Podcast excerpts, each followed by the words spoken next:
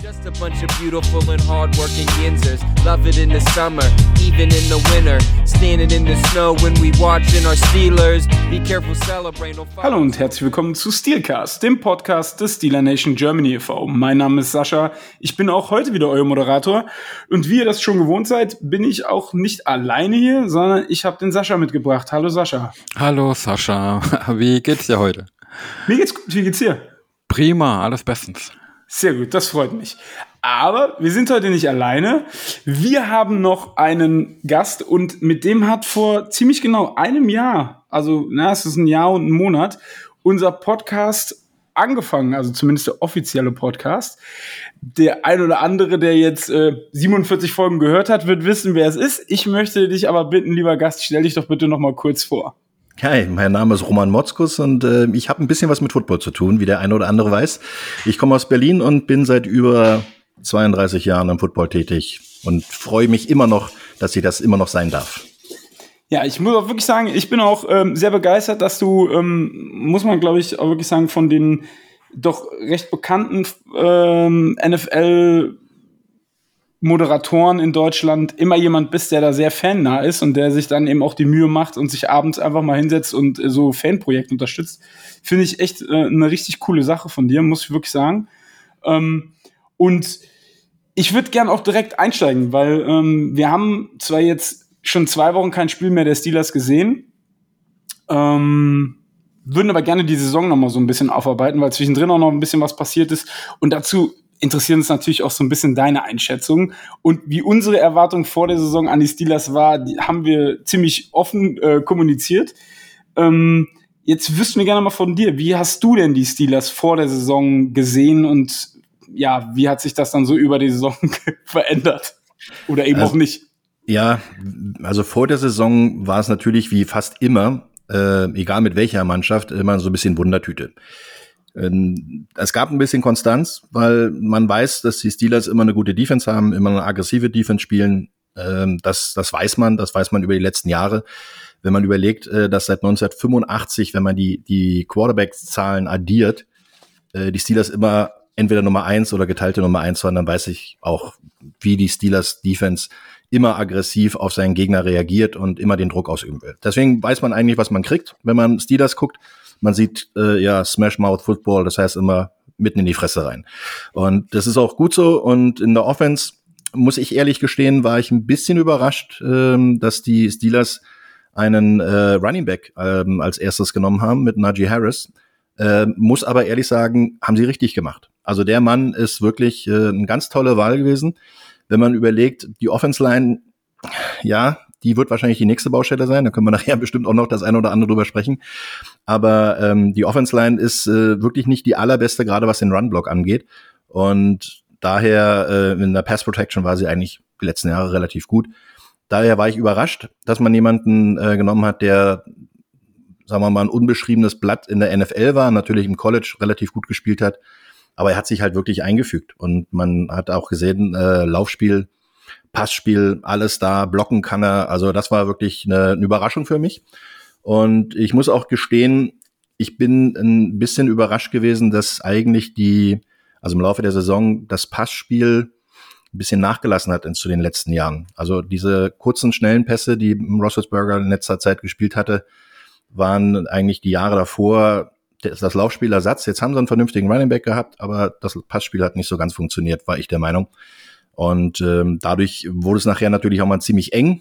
Man hat sich durch ein, eine, muss man sich mal auf der Zunge zeigen lassen, durch ein Unentschieden gegen Detroit in die Playoffs gerettet. Äh, was ich natürlich äh, dann äh, schön fand, weil ich habe es kommentieren dürfen und fand es äh, also wirklich auch eine, eine äh, schöne Story, dass Ben Roethlisberger dann noch mal den letzten Tanz dann noch ein bisschen verlängert hat. Und ich habe relativ viel Pittsburgh gesehen dieses Jahr und äh, sie haben das Beste rausgeholt aus dem, was sie hatten.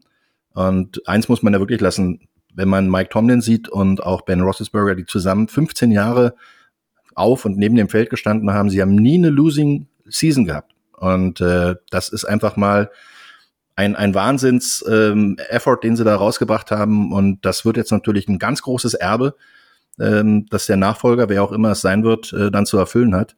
Ähm, ich würde mich sehr freuen, wenn Mike Tomlin, ich glaube, er hat noch Vertrag, äh, auch bleibt und noch weiterhin seine Aufbauarbeit da machen kann, weil das wird für ihn jetzt natürlich auch was Neues sein, wenn er plötzlich einen anderen Quarterback äh, ständig als Starter haben wird und nicht nur einfach mal als Ersatz für Ben Roethlisberger.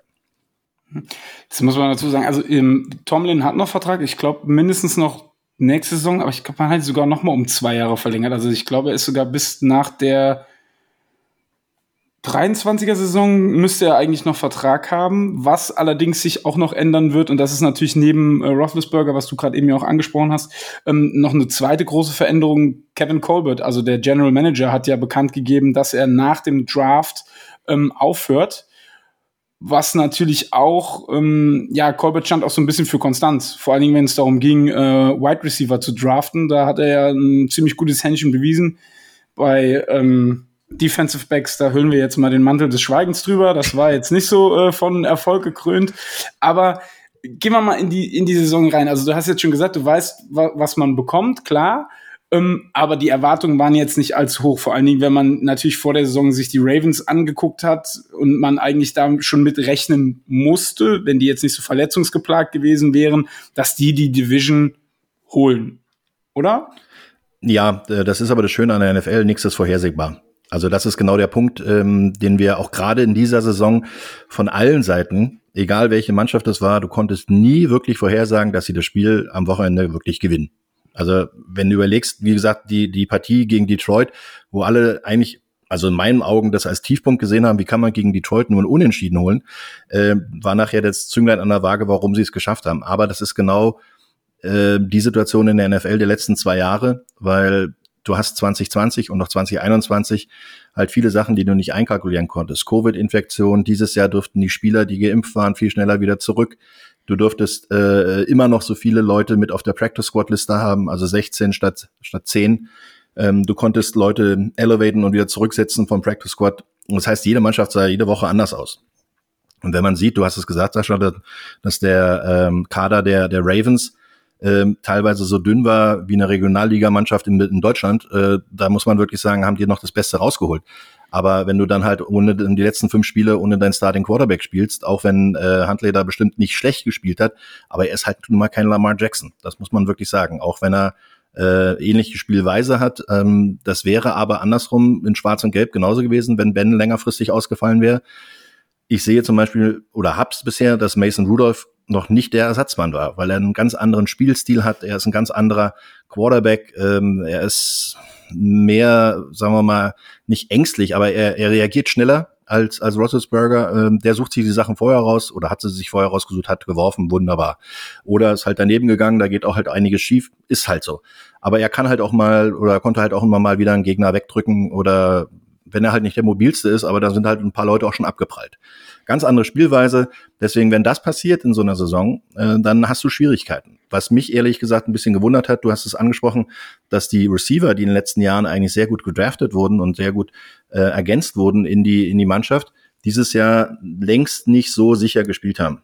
Äh, also, wenn ich überlege, ein Pat Fryermuth, der war outstanding, toll, ein super Talent, den sie sich da geholt haben, der wird auch lange Jahre noch viele Freude machen.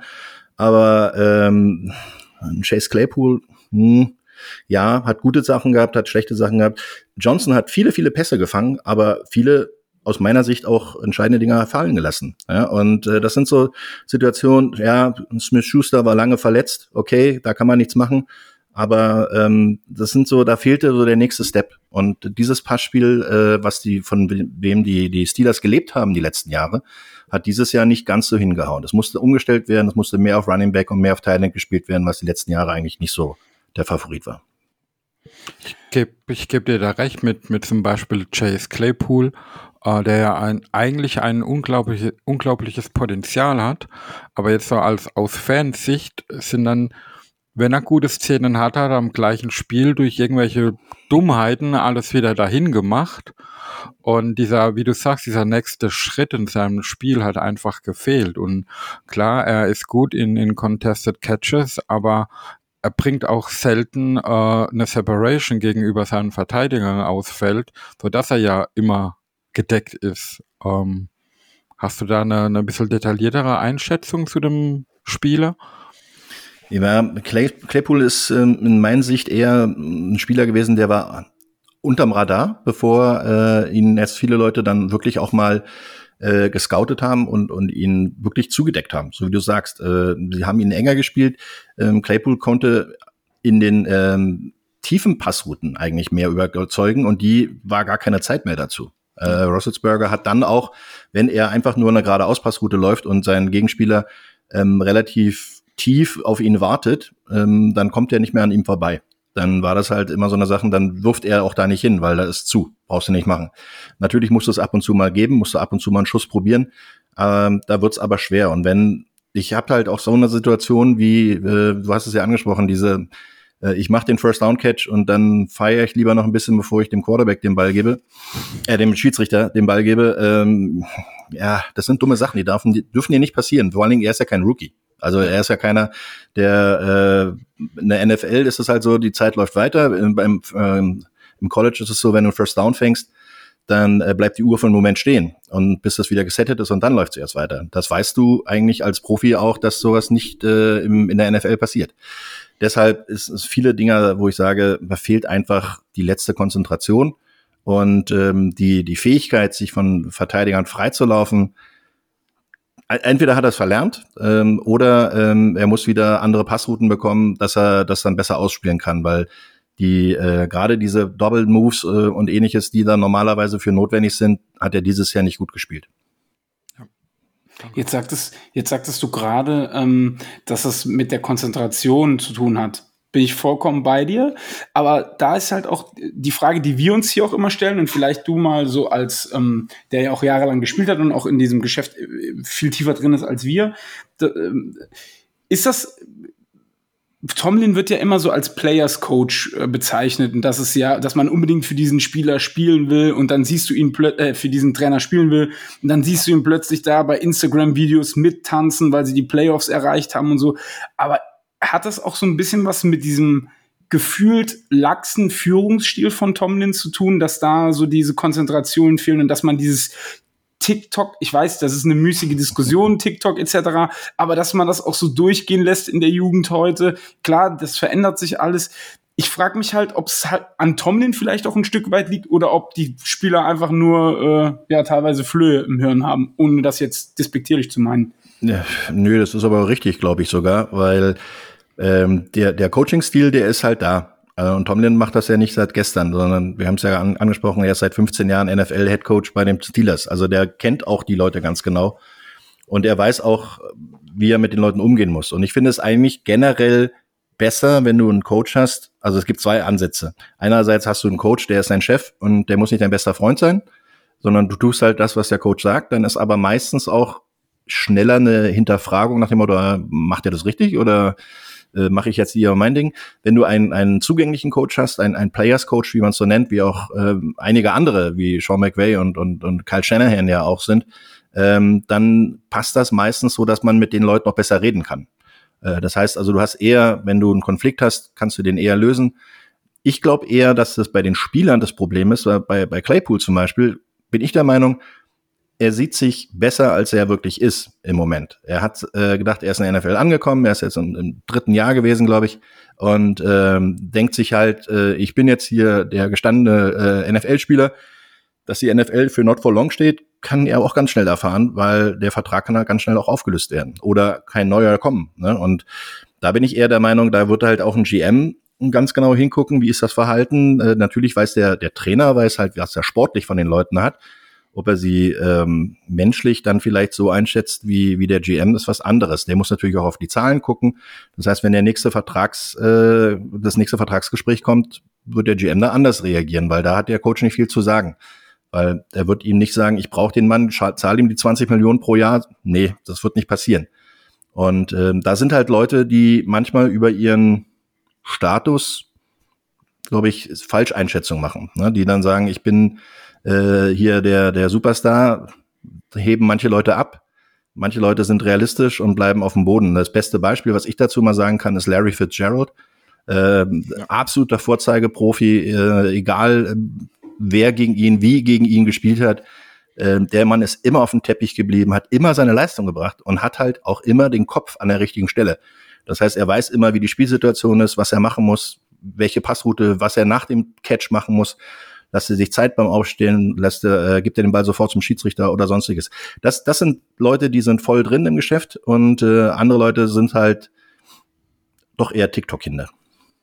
Also dazu möchte ich zwei Sachen sagen. Zum einen ist Larry Fitzgerald einer der Spieler, den ich am ehesten, also wo ich am ehesten sage, das ist schade, dass die nie einen Ring gewonnen haben. Auch wenn er natürlich 2009 relativ nah dran war gegen die Steelers. Da war ich jetzt nicht so böse drum, dass er da nicht gewonnen hat. Ähm, und zum anderen finde ich, du hast da was ziemlich äh, Richtiges in meinen Augen gesagt.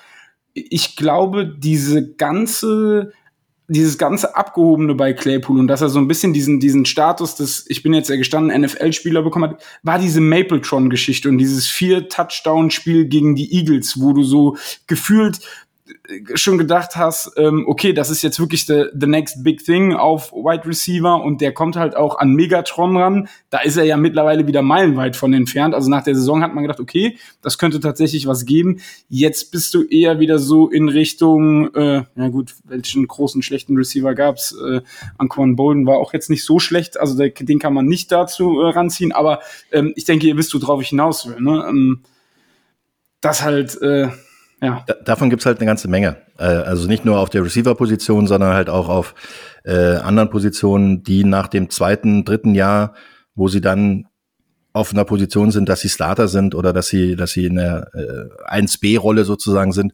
plötzlich durchdrehen, äh, haben wir ja auch viele schlechte Beispiele, die dann ganz schnell nach der Karriere dann auch wieder pleite sind, weil sie einfach auch vom Kopf her nicht fertig sind für diese mhm. Liga. Ne? Ich meine, das ist kein Wunder, du kommst mit 20, 21, 22 kommst in die Liga, kriegst plötzlich äh, Hunderttausende von Dollar, wenn nicht sogar Millionen und äh, du hast auf einmal ganz, ganz viele Freunde und äh, die kosten auf einmal alle ganz viel Geld. Ja? Also da ist die Familie natürlich auch und da hängt's natürlich aber auch daran, wie gut ist dein dein Umfeld. Also wie gut ist dein Agent, wie gut ist äh, dein dein Team, das äh, um dich rum ist. Also da gibt's ja oftmals private Trainer oder ähnliches oder oder auch äh, Familie, die ihn auffängt. Und da gibt es ein paar Leute, die haben diesen Hintergrund nicht. Ich weiß jetzt nicht, wie die persönliche Situation bei Claypool ist, aber ähm, er kommt aus Kanada, soweit ich weiß, ist in Kanada geboren, ist noch mal ein bisschen anders groß geworden. Vielleicht ist da auch eine Situation, dass er dann den den Sprung über die Grenze und ins College und dann halt auch zu den Profis vielleicht nicht ganz verkraftet hat. Wer weiß. Also das das möchte ich Ihnen nicht unterstellen. Das ist nur eine These. Und ähm, da kann ich einfach sagen, von, von dem Mentalen her, wenn man sieht, wie er sich auf dem Feld gibt, ähm, auch zwischen den Spielzügen, ist das völlig anders als äh, manch anderer Spieler, der halt, glaube ich, eher eine gestandenere und ruhigere Person ist. Diese, diese Einschätzung, wo du jetzt abgegeben hast, habe ich persönlich auch, weil wenn man ihn auch in seinem privaten Umfeld, was er über Social Medias da von sich gibt. Ähm, er war recht schnell plötzlich ein leuchtender Stern, zumindest am Steelers-Himmel, wo man dachte, das wird jetzt die große Zukunft. Und dann wird man halt quasi mit, mit Endorsement-Verträgen erschlagen und kriegt, kriegt das gesponsert und dies gesponsert in diesem jungen Alter.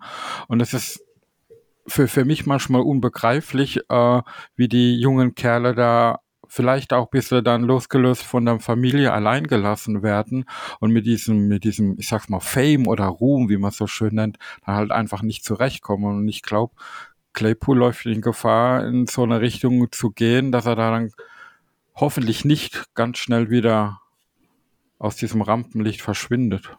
Ja, Aber das, das gibt man, ganz viele sieht, Beispiele dafür. Ja, ja, sieht man leider viel zu oft, dass ja. die jungen Kerls, die, sagen wir, ihre ganze Jugend über drauf trainiert worden sind, Athlet zu werden, um damit den Lebensunterhalt zu finanzieren. Und dann werden sie mit allen möglichen Geldern und Verträgen zugeworfen und denken, jetzt habe ich es geschafft, aber dann doch nicht wirklich.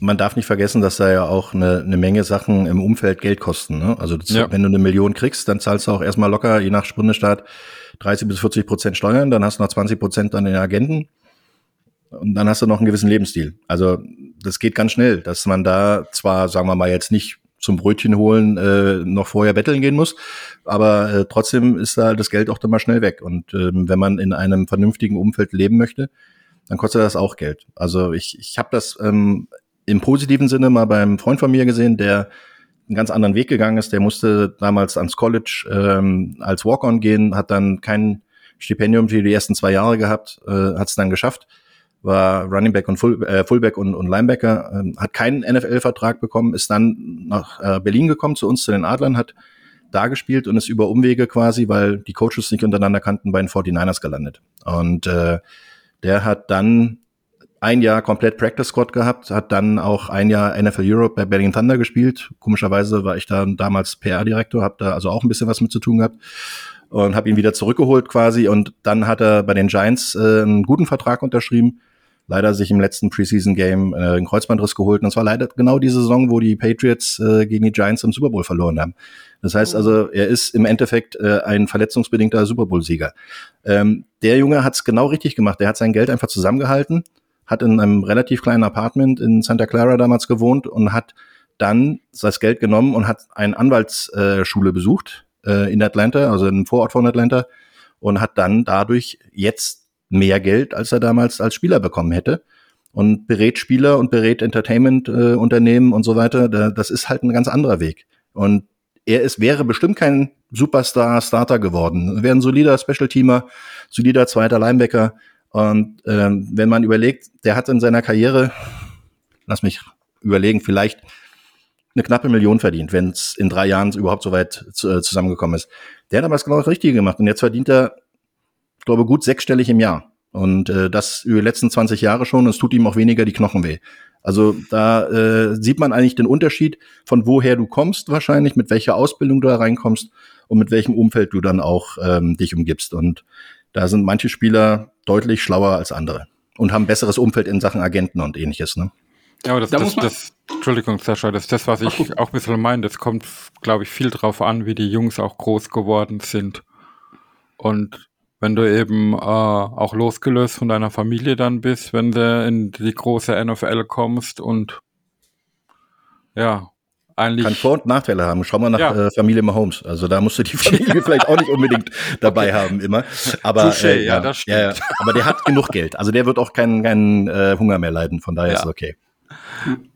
Aber wenn man, wenn man jetzt gar nicht so weit wegguckt, ähm, hat man ja auch ein sehr, sehr positives Beispiel bei den Steelers Anfang der Saison nochmal gesehen mit TJ Watt, der ja mittlerweile auch das äh, Gerücht, es gab ja dieses Gerücht, dass er zu seinem Agenten gesagt hat, pass auf, ich habe jetzt keine Lust, den letzten Dollar hier noch rauszuquetschen. Ich gehe jetzt da hoch, schüttel dem Mann die Hand und dann gehe ich aufs Practice Field und äh, mache meine Einheit. Ähm, da siehst du auch, also klar, die Familie Watt ist nochmal ein ganz anderer Maßstab. Drei Söhne, alle drei in der NFL und alle drei auf einem sehr hohen Niveau. Ähm, bei Derek muss man jetzt sagen, okay, als Fullback wird er nicht so oft eingesetzt bei den Steelers, deswegen kann man das Niveau nicht ganz so einschätzen, aber äh, aber im Special Team, also ja. da ist auch eine ja. wichtige Waffe, ne? Also muss ja. man dazu sagen. Ja, definitiv. Und da siehst du halt einfach auch, dass das ganz anders ist. Ne? Und da habt ihr beide natürlich äh, extrem recht, dass das familiäre Umfeld mit Sicherheit auch eine große Rolle spielt wollen wir nicht zu früh den Stab über, über Claypool brechen. Hoffen wir, dass er da irgendwie nochmal die Kurve kriegt, weil ich glaube, dass er vor allen Dingen in, in dem Rebuild, den wir ja jetzt einfach haben werden aufgrund der Situation, äh, eine wichtige Rolle spielen kann. Aber dazu muss er halt einfach seinen Kopf zusammenkriegen. Ja, das Gute daran, äh, wenn man mal auf die, gerade auf die Offense der, der Steelers guckt, ähm, die Steelers waren eine von drei Mannschaften, die ganz viele Rookies eingesetzt haben. Wenn ich das richtig kalkuliert hatte, waren das glaube ich, in der regulären Saison so um die 50 oder 60 Starts in, äh, von Rookies und davon waren vier Rookies in der Offense. Also zwei Offense-Liner, äh, der Tight End und der Running Back. Ähm, dazu hast du aber eine Gilde von relativ jungen, guten Receivern. Ähm, jetzt nehmen wir wirklich alle mal wieder zusammen. Also wenn du einen Smith Schuster nimmst, du nimmst einen Claypool, du hast einen Johnson, äh, äh Williams, glaube ich, war auch noch mit dabei. Washington. Washington, genau, ja, ja, das ist auch mit W, genau. äh, also du hast, du hast ein relativ starkes Umfeld ähm, du musst die Offense Line natürlich äh, neu bauen und du brauchst den Quarterback. Wobei ich glaube, du wirst nicht jetzt losgehen in der Draft, da können wir gerne auch nochmal äh, genauer drauf eingehen und sagen, ich baue mir jetzt sofort diesen Quarterback und der ist jetzt mein Starter. Wird wahrscheinlich nicht passieren, sondern du wirst eher ein, ein Mason Rudolph haben, der erstmal die, die, die Führungsrolle übernehmen wird oder muss. Und äh, er ist lang genug dabei, wenn er ähm, glaube ich, das ein oder andere Gespräch auch mit Tomlin geführt hat, wird er wissen, dass er jetzt erstmal derjenige ist, der beweisen darf, dass es kann. Wenn er es nicht kann, dann wird man vielleicht äh, auf die nächste Ebene gehen, ob das jetzt äh, Der gute Herr auf der Nummer drei ist äh, Dwayne Haskins. Das, hm, naja, weiß ich nicht so genau. Dafür hat man ihn zu wenig gesehen äh, in, in Schwarz und Gelb. Aber ähm, es kann natürlich durchaus sein, dass auch ein, äh, wird wahrscheinlich sein, dass in irgendeiner Runde, vielleicht nicht in der ersten Runde, ein Quarterback gedraftet wird. Und dann kann es durchaus passieren, dass dann im Laufe der Saison dann auch ein Wechsel passiert. Ich glaube aber eher, du hast eigentlich so ein gutes Umfeld. Die Defense, ja, die wird älter, aber da ist immer noch genug Power drin, dass man äh, weiterhin so spielen kann. Du wirst vielleicht noch den ein oder anderen Defense Back mit dazu holen, um den Druck, der vorne generiert wird durch die Front Seven, wirst du umsetzen können, dass du hinten einen Ballhawk noch brauchst, der da Bälle wegschlägt und dann, weil Minka Fitzpatrick wird auch nicht jünger, kann man da sagen. Äh, Joe Hayden, weiß ich nicht, ob der noch weitermacht. Äh, das sind alles so eine Sachen, die da wahrscheinlich noch fraglich sind. Aber du brauchst im Endeffekt jetzt eine stabile, gute Offense-Line. Den Rest hast du eigentlich in der Offense, kannst dann aufbauen und dann brauchst du noch äh, ein bisschen Tiefe in, in der Defense, einfach damit man sagen wir, die, die Spieler, die jetzt schon länger dabei sind, eigentlich einen adäquaten Ersatz dahinter stellen kann, die dann lernen können und sich dann reinfuchsen können, um äh, die Rolle komplett zu übernehmen. Lass uns ruhig, äh, ist auch kein Problem, lass uns ruhig mal in diesen, in diesen Mini-Rebuild reingehen, weil ich glaube, da sind wir uns, glaube ich, einig, so einen kompletten Rebuild wird es wahrscheinlich nicht geben. Dafür hast du die Situation gerade eben um die Offense und die Defense eigentlich ganz gut ähm, zusammengefasst. Ähm, aber die Frage ist halt, was machst du auf Quarterback? Also Ben hat seine Karriere ja beendet, das heißt, der ist nach 18 Jahren, äh, geht er in Rente, wird äh, nicht mehr äh, Under Center spielen. Und da ist natürlich da muss ich jetzt die Brücke schlagen. Es tut mir auch leid, wenn ich da vielleicht in die, in die, in die Kerbe nochmal reinhaue, aber die 49ers-Saison ist ja seit Sonntag leider auch vorbei. Ja, leider. Ähm, ja, du als 49ers-Fan, ähm, ne, das wollte ich jetzt nicht so explizit, aber ein Name. Ist okay, ich komme damit zurecht. okay, okay, sehr gut. Ein Name, der natürlich immer wieder mit den Steelers in Verbindung gebracht wird, und das ist jetzt so ein Thema, was du jetzt gerade eben in der, in der Beleuchtung so ein bisschen ausgeklammert hast, ist ein Veteran und zwar Jimmy Garoppolo. Also Jimmy G wird ja auch immer mit den Steelers in Verbindung gebracht. Da hätte ich gerne zum einen mal deine Einschätzung. Ich meine, du wirst mit Sicherheit mehr Spiele von ihm gesehen haben als wir. Ähm, wie ist er ein System-Quarterback oder kann er auch nicht unter Shanahan performen? Wie siehst du das Ganze? Also Jimmy Garoppolo ist für mich ein äh, sehr schlauer Quarterback, ein sehr coachable Quarterback. Er hat auch bei den New England Patriots, als er mal gespielt hat, hinter Tom Brady oder nach Tom Brady, ähm, auch ähm, erfolgreich gespielt. Und wenn man ihn einfach mal in seine Zahlen schaut, dann sieht man, dass äh, mehr als zwei Drittel seiner Spiele gewonnen wurden. Und das sind, wenn man die Patriots und die 49ers zusammenzählt, immerhin auch schon über 35 Siege. Und wenn man auch sieht, dass die 49ers mit ihm deutlich erfolgreicher waren als ohne ihn, egal welcher Quarterback dann gespielt hat, dann spricht das alles für ihn. Ich bin auch, ehrlich gesagt, du hast es angesprochen, schon ein bisschen mehr 49ers Insider, aber ich würde ihn von meiner Seite aus würde ich ihn gar nicht von Hof jagen. Ich hätte auch nicht äh, so hoch getradet, um Trey Lance zu bekommen. Ich hätte vielleicht eher einen Aufbau-Quarterback mir geholt, der in den ersten ein oder anderthalb Jahren fertig ist. Aber das ist eine, eine andere Geschichte, die ich dann mit dem Niner Jam äh, Empire wieder besprechen kann. Äh, Jimmy Garoppolo ist äh, auf jeden Fall ein Quarterback, der jeder Mannschaft helfen kann, weil er, er spielt mit vollem Einsatz. Er ist ein sehr schlauer Quarterback. Er hat manchmal ein bisschen Flatterhand, aber das seid ihr in Pittsburgh gewohnt. Big Ben hat auch schon einige Bälle dahin geworfen, wo er niemals hin hätte würfen dürfen. Definitiv. Ähm, äh, er ist kein so mobiler Quarterback. Das wäre wahrscheinlich der Punkt. Er ist beweglich, ja. Er kann auch selber laufen, aber es hat ihm schon sehr wehgetan, als er damals äh, selbst gelaufen ist und sogar noch den First Down rausholen wollte und sich das Kreuzband gerissen hat. Also das ist nicht seine Lieblingsbeschäftigung. Ähm, ist es aber auch von Patrick Mahomes nicht, muss man dazu sagen. Der läuft nur, wenn es sein muss. Und es ist bei Garoppolo ähnlich. Er hat auch gezeigt im, im Championship Game, er kann laufen, wenn er muss. Ähm, das heißt aber, er braucht eine relativ funktionierende Offense Line. Und da könnte es durchaus so sein, wenn du in die Offense Line investierst, vielleicht aus den ersten drei Runden zwei gute Offense Liner noch dazu holst. Du hast zwei gute Junge geholt dieses Jahr, die komplett gestartet haben. Dann hast du eine, eine junge, hungrige Offense Line, die äh, viel machen kann durch, durch Physis und durch Lernen. Ähm, dann kannst du mit einem Veteran Quarterback natürlich da auch gut funktionieren. Ähm, ich möchte noch einen ganz anderen Quarterback mal mit reinwerfen. Also Garoppolo wäre auf jeden Fall eine Lösung. Aber was wäre denn zum Beispiel mit Gardner Minshew? Der Junge ist unzufrieden ist, hat bewiesen, dass er es kann und wäre vielleicht mal so ein kleiner Verrückter, der äh, sagen wir mal, auch außerhalb des Feldes ein bisschen die, die Aufmerksamkeit wieder Richtung Pittsburgh äh, lenken könnte und wäre vom Typ her, wenn man sieht, wie der zum Beispiel gewohnt hat, in welchen, äh, in Philadelphia hat er sich das Haus gekauft von dem Typen, der damals übers Straßencasting ähm, zu, den, äh, zu den Philadelphia Eagles als Wide Receiver kam. Das Haus hat er sich geholt, beziehungsweise gemietet. Ähm, fällt der Name jetzt nicht ein, gibt auch einen Film darüber. Äh, das war wirklich gigantisch. Der Typ hat einfach gesagt, ich fühle diese Energie, ich möchte gerne das mit in die Mannschaft bringen. Na gut, dann hat er Jalen Hurts vor sich und wird da auch nicht spielen. Also vielleicht wäre das auch mal eine Idee, wäre ein ganz anderer Ansatz. In der, in der Fan-Community ist es gar kein neuer Ansatz, sage ich mal. Ah, okay, also bei uns gut. bei den Steelers, da sind sehr, sehr viele dabei, die würden das allein von der Type gerne sehen. Ähm, man muss halt schauen, passt er von seiner Spielweise zu den Steelers. Ähm, aber ich denke mal, wenn, wenn die Steelers Richtung Veteranen beim Quarterback gehen wollen, dann müssen sie eh ihren Spiel ein bisschen auf den kommenden Quarterback anpassen und können nicht ihren, ihren bisherigen Stiefel machen, weil, weil den Quarterback, den sie jetzt in, in Ben verloren haben, den werden sie weder im Draft noch als Free Agent irgendwo bekommen, einen 1 zu 1 Ersatz. Also ich, ich persönlich bin da sehr, sehr gespannt und es ist einige, eine der seltenen Situationen, wo ich überhaupt kein Gefühl habe, wo ich sag das mal, meine Franchise hingeht, in welche Richtung. Ob es jetzt wirklich äh, mit den zwei, die sie jetzt noch haben, in die Saison gehen und einen jungen Draftpick dazu holen und einfach mal die das auswürfeln lassen oder ob sie doch gucken, dass sie auf dem Free Agent Markt was bekommen. Man muss natürlich dazu sagen, der Markt für Quarterbacks ist für die kommende Saison wird kein einfacher sein, da günstig einen guten Veteran zu bekommen. Gut, Weil der, der Quarterback Needy, Quarterback Needy sind viele Teams gerade.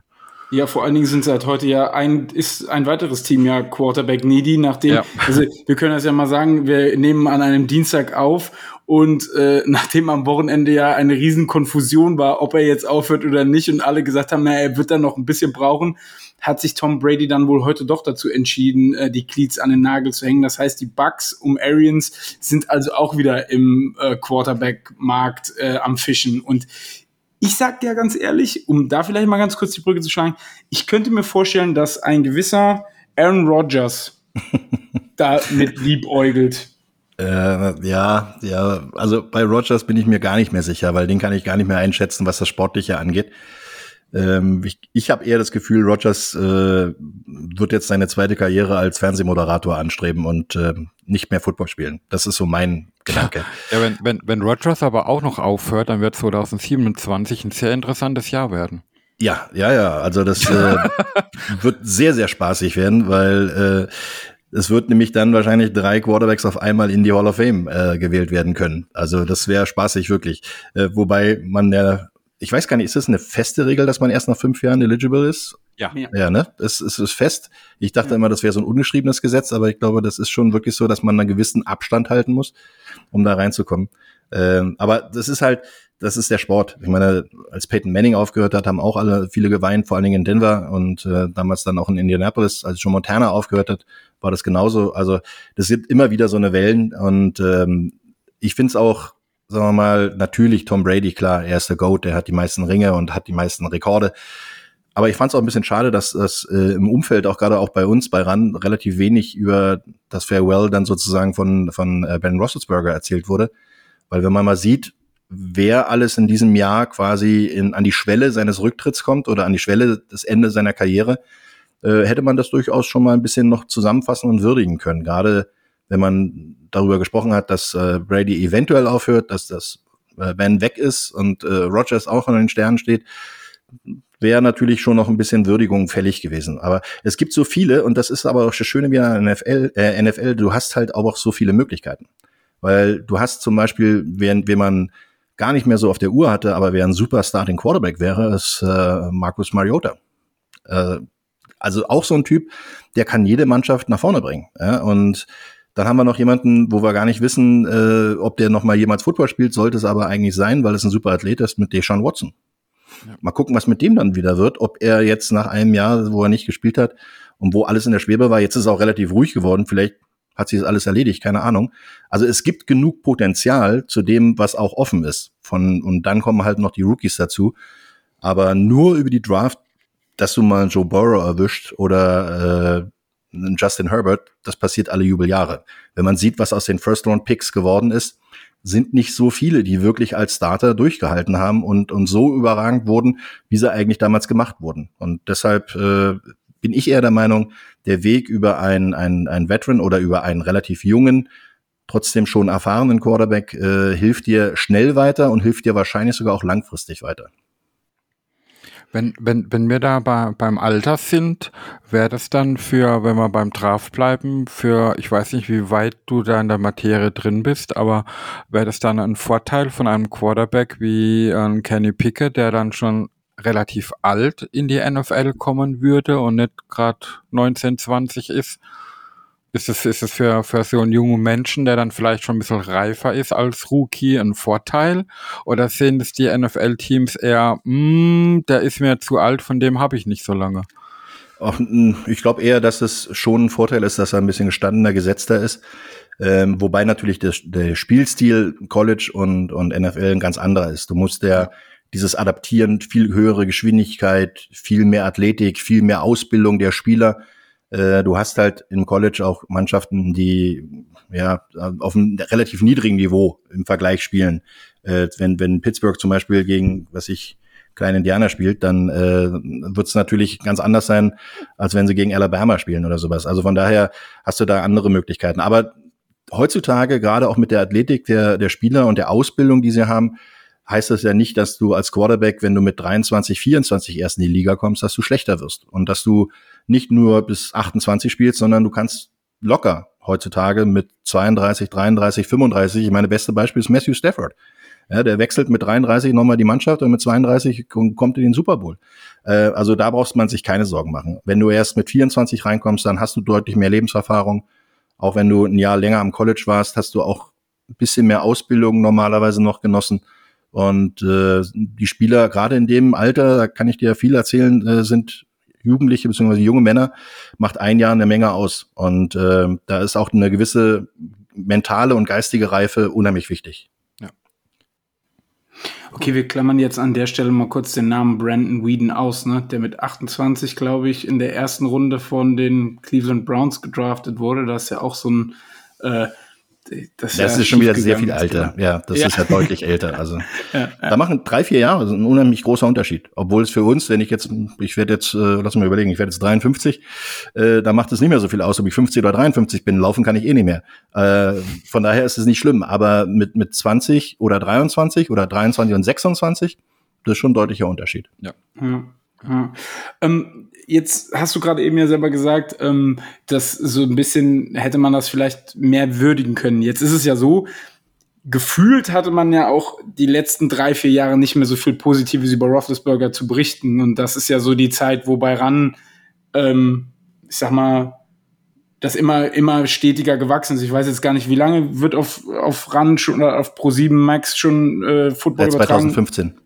So, ja, dann bist du genau in diesen sieben Jahren, sag ich mal, also vier, fünf Jahre gab es ja jetzt nicht mehr so positiv. Das ist wahrscheinlich auch ein Grund, oder? Dass du halt einfach denkst, so, ja, okay, der hat halt 2005 und 2008 mal den Super Bowl gewonnen, aber äh, da musst du jetzt nicht ausrasten, wenn der, wenn der irgendwie ähm, in Rente geht, wenn du halt in dieser Zeit, in der du selber dieses so intensiv beobachtet hast, nicht so performt hat.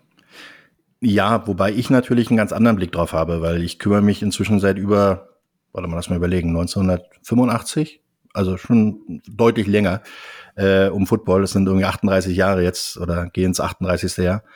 Ähm, da ist es schon ein bisschen was anderes, als äh, wenn man jetzt seit 2015, 16, 17 mehr Football guckt.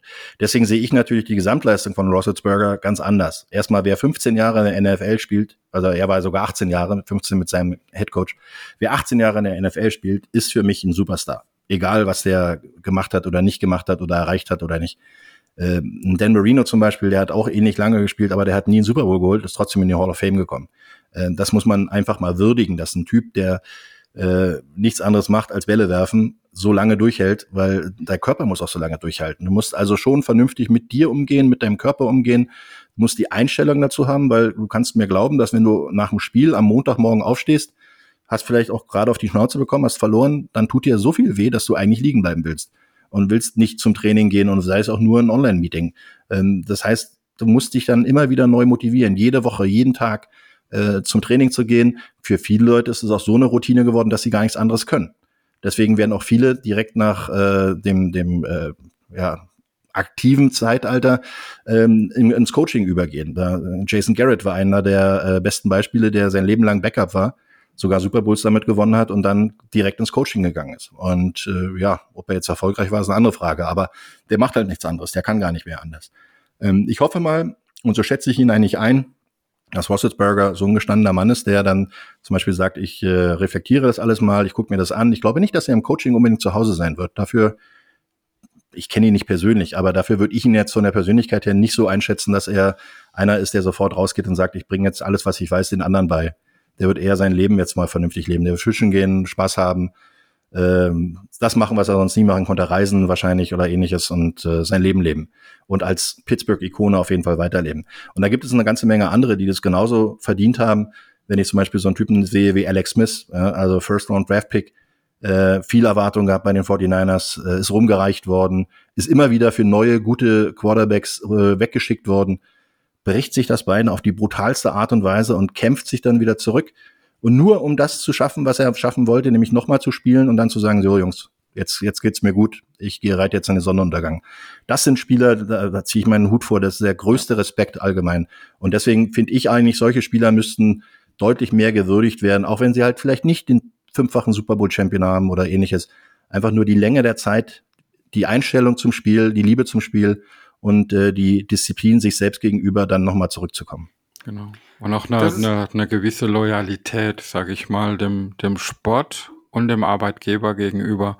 Weil, das hat man jetzt auch, klar, man kann drüber denken, wie man möchte, bei Tom Brady gesehen, aber ich glaube, ähm, 18 Jahre in der NFL zu spielen und alle bei der gleichen Franchise, ich weiß nicht, ob es das in der heutigen Zeit nochmal geben wird für einen Spieler. Selten, selten. Ich könnte es mir bei Mahomes vorstellen, aber der muss erstmal so lange durchhalten. Ja. Das ist nämlich gerade auch die Frage, die ich nochmal stellen wollte, weil du hast jetzt gerade eben zwei Sachen ganz gut miteinander verbunden. Zum einen hast du gesagt, du musst halt Glück haben, dass du einen Borrow und einen Herbert findest. Und Sascha und ich wir haben da schon öfter mal drüber diskutiert, jetzt eher im Privaten, nicht hier im, im, im Podcast, ob es sowas geben wird, dass so eine lange Zugehörigkeit, so eine lange Franchise-Zugehörigkeit ähm, ähm, überhaupt noch möglich ist in der heutigen NFL. Und denkst du, da ist die NFL auch ein Stück weit im Wandel, weil man doch also ich finde über die letzten Jahre, vielleicht drückt mich da mein Gefühl auch, aber ich habe so das Gefühl, ähm, viele werden schnell in den Himmel gelobt, fallen aber auch schnell wieder. Leute, wo du denkst, die sind die Langzeitlösung auf Quarterback, werden, fallen auf einmal in Ungnade, weil sie eine schlechte Saison haben. Man hält da nicht an ihnen fest. Oder siehst du das ganz anders? Hast du da eine andere Sicht auf die Dinge? Die Tradition spricht eigentlich äh, in, oder zeigt in die Richtung, die du angesprochen hast, weil äh, es gibt natürlich immer noch die, die guten, alten, gestandenen Männer quasi, die äh, jahrelang bei ihrem Team spielen. Philip Rivers damals äh, in San Diego und dann Los Angeles bei den Chargers. Ähm, Peyton Manning, der halt auch in seiner gesamten Karriere nur zwei Teams gespielt hat. Ja, der also in Indianapolis erfolgreich war, dann fast ein bisschen vom Hof gejagt wurde und dann in Denver nochmal erfolgreich war. Ähm, ähnliches mit Joe Montana, damals 49ers, der Star überhaupt und dann hat's nicht gepasst, dann muss er nach Kansas City. Aber das sind trotzdem immer nur zwei Mannschaften gewesen. Ja, und äh, du hast heute ein viel schnelllebiges Geschäft und das Problem, was ich eher sehe, ist nicht unbedingt die, Loyalität, die Einstellung der Spieler, ist schon spät für mich, äh, die Einstellung der Spieler zum Team und zum äh, dieses diese Zugehörigkeit und das das äh, Gefühl, ich ich bin dieser Franchise was schuldig. Das wird wahrscheinlich sogar für die Leute, die über sie über diese Mannschaft in die Liga gekommen sind, noch viel größer sein, sondern das Problem, der Druck ist eher von oben. Äh, du hast sehr viele ungeduldige Besitzer, du hast sehr viele ungeduldige äh, General Manager, die dann eher dazu tendieren, das Management, die Coaches auszutauschen. Und sobald du einen Coach austauscht, fängt jeder Spieler von Null an. Egal wie er heißt. Ob der Odell Beckham Jr. heißt, ob der Tom Brady heißt oder Hunter Smith oder sonst irgendjemand. Also du hast halt immer wieder das Problem, du musst dich wieder im Alltag deinem Coach und deinem Vorgesetzten beweisen. Dazu kommt dann, wenn ein neuer Headcoach kommt, kommen von den 24 Coaches mindestens 21 neue. Die kennen dich nicht. Die wissen nicht, wer du bist tagtäglich im Umfeld. Die wissen nicht, in welcher Ecke du in der Kabine gesessen hast und welche Rituale du vom Spiel hast oder vom Training hast. All das fängt wieder von vorne an. Und deswegen hast du da, wenn man jetzt mal über die letzten Jahre guckt, gerade bei Mannschaften, die nicht erfolgreich waren, ähm, nehmen wir mal Cleveland, die haben in, in glaube 14 Jahren 26 Quarterbacks verbraucht, äh, hatten aber in der Zeit auch mehrere Trainerwechsel dabei und haben immer wieder neue Systeme, neue Möglichkeiten, haben immer wieder hochgedraftet und haben es nicht geschafft. Und das ist dann irgendwann die Ungeduld, dass man sagt, äh, wir möchten das nicht mal, wenn ich dann sehe, wie, wie Pittsburgh arbeitet. Und da muss ich mal wirklich sagen, Respekt davor, dass Mike Tomlin, auch wenn er auch immer relativ erfolgreich war, muss man ja dazu sagen, er hat ja, wie gesagt, noch nie eine Losing Season gehabt. Aber äh, damit kommst du dann, wenn du zum Beispiel eine Saison mit 8-8 oder mit 9-7 abschließt und kommst nicht in die Playoffs, oder wie jetzt zum Beispiel, du kommst gerade so in die Playoffs und äh, bist aber an Position 20 im Draft. Das musst du ja erstmal umsetzen. Du hast dann nicht die Möglichkeit, ganz hoch zuzugreifen, sondern und, und Trades, wenn ich mich richtig erinnere, haben die Pittsburgh Steelers in letzter Zeit nicht so wahnsinnig viele nach oben gedraftet, also getradet. Äh, also sind nicht so in diesem Need gewesen zu sagen, ich muss jetzt Position 20 und Position 40 quasi aufgeben, um äh, an zwei zu kommen, um da meinen Wunschkandidaten zu haben. Die haben eher solide gearbeitet, eher wirklich gesittet gearbeitet und haben gesagt, wir ziehen uns die Leute ran, nach und nach. Und Najee Harris haben viele Leute gesagt, der ist nicht so äh, es wert, in der ersten Runde gedraftet zu werden. Doch, war er, ganz ehrlich. Da gibt's ja, also ich meine, da gibt's ja dieses, dieses schlimme Wort, also was heißt schlimmes Wort? Ist falsch. Aber da gibt's ja viele Verfechter, die nach Positional Value gehen und halt eben sagen, die Liga ist so schnelllebig und du holst halt keinen Running Back, weil das, was ein Running Back dir in der ersten Runde gibt, kannst du eventuell auch in der vierten Runde finden. Gibt es mit Sicherheit auch einige Beispiele für. Ähm, aber ich muss dazu jetzt sagen, also ich habe den Najee-Pick ehrlich gesagt gefeiert, weil ich das gut fand, dass man so jemanden genommen hat. Auch wenn Connor natürlich dann in, in Arizona eine super Saison gespielt hat und das auch eine krasse Geschichte ist mit äh, Krebs besiegt etc. pp. Ähm, aber ja, also uns wird dann immer nachgesagt, wir wären Romantiker und wir würden in der Vergangenheit leben, aber äh, wie, kriegst du sowas dann auch zu hören, wenn du sowas sagst, oder ist das bei dir, oder denkt man dann, naja gut, der Mann ist Experte, der wird schon wissen, wovon er redet. Naja, das, das sind ja nicht Sachen, die ich äh, studiert habe oder die ich äh, mir jetzt ans Revers hefte, dass ich sage, ich habe immer recht. Aber ähm, ich habe halt meine Meinung und äh, meine Meinung vertrete ich, egal äh, ob ich ähm, damit jetzt Leuten gut tue oder nicht. Ähm, das äh, habe ich ja auch, äh, glaube ich, in der einen oder anderen Übertragung auch schon mal äh, durchaus ähm, ansprechen lassen, dass ich äh, in manchen Situationen anderer Meinung bin. Ähm, und du hast natürlich recht, einen Running Back kannst du auch in der sechsten Runde holen, der heißt dann Elijah Mitchell und äh, führt die 49ers fast in, in Super Bowl. Ja? Also sechste Runde, klar, lohnt sich auch. Du musst dafür aber halt das Scouting so gut haben und du musst auch den Mut haben, solche Leute einzusetzen, weil du halt auf deinen anderen Positionen Verletzungen hast oder ähnliches toi toi toi, glücklicherweise gab es wenig Verletzungen von den Rookies dieses Jahr bei Pittsburgh. Die haben alle relativ gut eingeschlagen, fand ich. Und ähm, meine Meinung ist nicht in Stein gemeißelt. Äh, ich glaube nicht, dass ich derjenige bin, der ähm, immer recht hat oder auch immer derjenige ist, der äh, zu allem was sagen muss, sondern man muss es halt einfach nur von sich aus meinen und vertreten können. Und ich glaube, viele meiner Argumente, die ich bringe, kann ich auch mit äh, Fakten hinterlegen. Und deswegen ist das halt äh, von meiner Seite aus gerne, ich lerne gerne dazu. Also wenn mir Herr Spengemann in der Sendung mal sagt, äh, das war das und das und es war falsch, dann sitze ich dann da, gucke mir an und wenn er recht hat, sage ich, stimmt, hast recht gehabt. Andererseits vertrete ich auch meine Position, wenn ich meine, dass es so ist. Und das, dann entstehen Diskussionen und Diskussionen beleben auch immer eigentlich äh, den Fortgang und die Weiterbildung insgesamt äh, von allen beteiligten Personen. Da geht mir richtig das Herz auf, sowas zu hören. Schön, freut mich. Äh, jetzt haben wir gerade so darüber gesprochen.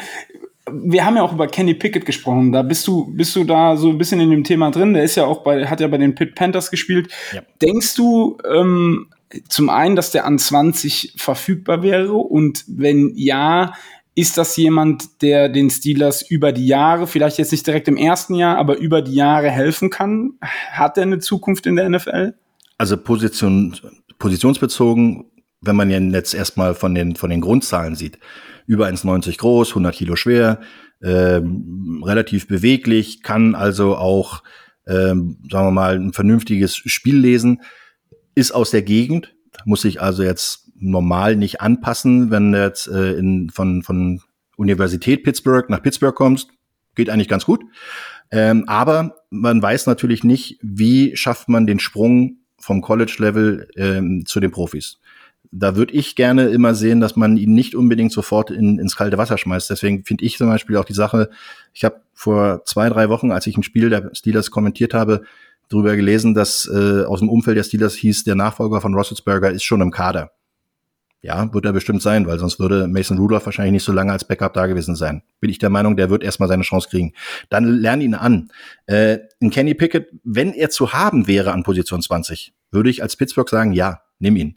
Weil ich glaube nicht, dass du ein, ein, ein Ranking oder ein Prospect, der ziemlich weit vorne ist. Also CBS setzt ihn auf Nummer eins zum Beispiel unter den Quarterbacks in diesem Jahr.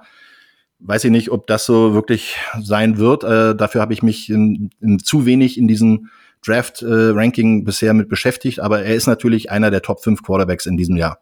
Wenn der auf Position 20 zu holen wäre, wäre das ungefähr so ein Schnäppchen wie Mac Jones an Position 15 für die Patriots. So würde ich es ungefähr vergleichen. Gib ihm Zeit, lass ihn, lass ihn äh, wachsen, ja, bring ihn äh, in, in das Spiel rein. Das gilt für alle Rookie Quarterbacks. Das ist so eine Umstellung. Das ist so ungefähr, als wenn du vom Jugendfootball als U19 Quarterback sofort in die GFL musst und sofort, äh, also um den Level dann einfach mal den Unterschied zu machen. Die Leute sind alle schneller, die sind alle größer, die sind alle erfahrener, die haben viel mehr Kraft, viel mehr Power.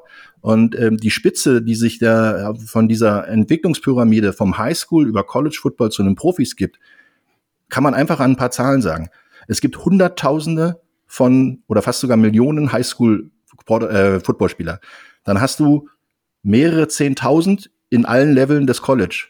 Und dann spielen in der NFL pro Jahr zweieinhalbtausend. Also da siehst du, wie, wie eng das da vorne wird. Das heißt, es spielen nur die Besten der Besten der Besten da oben mit. Und wenn du dann als äh, Quarterback, der vielleicht noch nicht ganz entwickelt ist, ich meine, er ist immerhin ein Senior, also von daher kann man sagen, ja, er hat seine, seine Erfahrung gemacht. Aber meistens spielen die Quarterbacks im College ja nicht vier Jahre lang durch. Ja. Und das sind dann halt schon Situationen, wo du sagen kannst, äh, er hat noch nicht so viel Erfahrung gib ihm die Zeit, egal welcher Quarterback da kommt. Natürlich, wie gesagt, Packet, wenn er da ist, pick ihn. Hast du, du hast jetzt aus meiner Sicht das schön gesagt, äh, dass man diesen Spielern auch Zeit geben muss, in der NFL anzukommen. Ähm, es gibt, kann es aber nicht auch umgekehrt sein, dass manche Spieler dann zu viel Zeit haben, bis sie dann wirklich zum Einsatz kommen, weil diese Angst habe ich zum einen ein bisschen bei Mason Rudolph, dass er jetzt zu lange Backup war und für die Zeit, die er jetzt schon dabei ist, wirklich trotzdem wenig Spielpraxis hat, dass man immer noch viele Fragenzeichen hat, was habe ich eigentlich an diesem Spieler? Und es ist für mich gerade auch mal bei Jimmy Garoppolo so gewesen. War der New England zu lange hinter Tom Brady? Hätte er nach zwei, drei Jahren hinten dran und er hätte dann eine, eine Starting-Chance bekommen, wäre er dann vielleicht ein Superstar heute in der NFL, das weiß man alles nicht. Aber ähm, ich Wenn denke, du 130 so, Millionen Dollar bekommst, dann bist du schon ein Superstar. Ja, schon, so, so, so gesehen. Ich ja, auch gesagt, ja. Jetzt aber ich gebe dir, ich geb dir ein Gegenbeispiel, Sascha, ich gebe dir ein ja. Gegenbeispiel. Aaron Rodgers. Er hat lange Zeit hinter Brett Favre ge gehangen hat natürlich, äh, glaube auch jedes Jahr die Säge getauscht, mit der er am Stuhl gesägt hat, damit sie noch ein bisschen schärfer wurde. Ähm, die beiden waren damals nicht die besten Freunde und du siehst, was daraus geworden ist. Äh, ja. Das liegt, das liegt nicht an, an der Wartezeit allgemein, sondern es liegt eher am Spieler. Wie geht er mit der Situation um? Man kann wenigstens froh sein, Mason Rudolph hatte wenigstens schon ein paar Spiele. Es gibt Leute, die, die sind in den ersten drei Jahren gar nicht da. Und ich habe vorhin Jason Garrett angesprochen. Der Typ hat in seinen glaube, zehn Jahren NFL zwei Super Bowl-Titels geholt und hat insgesamt 14 Spiele gemacht oder sowas als Starter. Also du siehst, manche Leute brauchen die Zeit, manche Leute brauchen sie nicht. Äh, in, in Justin Herbert und in Joe Burrow waren natürlich Ausnahmen. Das waren Ausnahmeerscheinungen auch. Und so einen Quarterback findest du nicht so schnell. Ja. Äh, guck dir einen Kyler Murray an, der hat auch gebraucht, bis er da hingekommen ist, wo er jetzt ist. Ein Baker Mayfield ist längst noch nicht auf der Stufe, die ich sehe, die zum Beispiel dieses Jahr ein, ein Mac Jones gehabt hat. In seinem ersten Jahr Baker Mayfield, oh, super, ja, alles neu, alles neu macht der Mai. Und im zweiten und dritten Jahr war es dann wieder so hui. Und jetzt war es dieses Jahr hat es längst nicht da gereicht zu dem, was er an Anspruch an sich selber hatte. Deshalb, gerade bei Quarterback-Position ist es, kannst du es niemals sagen, äh, ein Jahr ist gut, drei Spiele sind gut oder, oder drei Jahre sind gut. Das äh, muss wirklich jeder auch in der Entwicklung und vor allen Dingen auch wie der Umgang mit den der Coaches mit ihm ist. Mhm. Lassen Sie ihn entwickeln oder ist er wirklich bloß der Balljunge, der dem Starting Quarterback den Ball für den nächsten Snap bringt? Je nachdem, wie gut er dann auch im Training eingebunden wird. Und das sehen wir meistens ja nicht, weil da sind wir ja meistens nicht mit dabei. Ja, wenn, wenn, wenn man das so sieht, dann ist er aber dann eine Franchise, wie sie Steelers sind, wo viele Konstanten da sind, ja eigentlich der perfekte Nährboden für so einen Spieler sich zu entwickeln. Ich glaube, gerade bei, bei Baker Mayfield war es ja, dass der in, jetzt mal übertrieben gesagt, in vier Jahren fünf verschiedene Offensivkoordinatoren und Trainer hatte. Das ist, kann halt einem Spieler auch nicht unbedingt gut tun, ja. Ja, also der beste Schritt für Cleveland war Kevin Stefanski als Offense Coordinator der Vikings zu holen und als Head Coach zu in, installieren. Das war wirklich toll.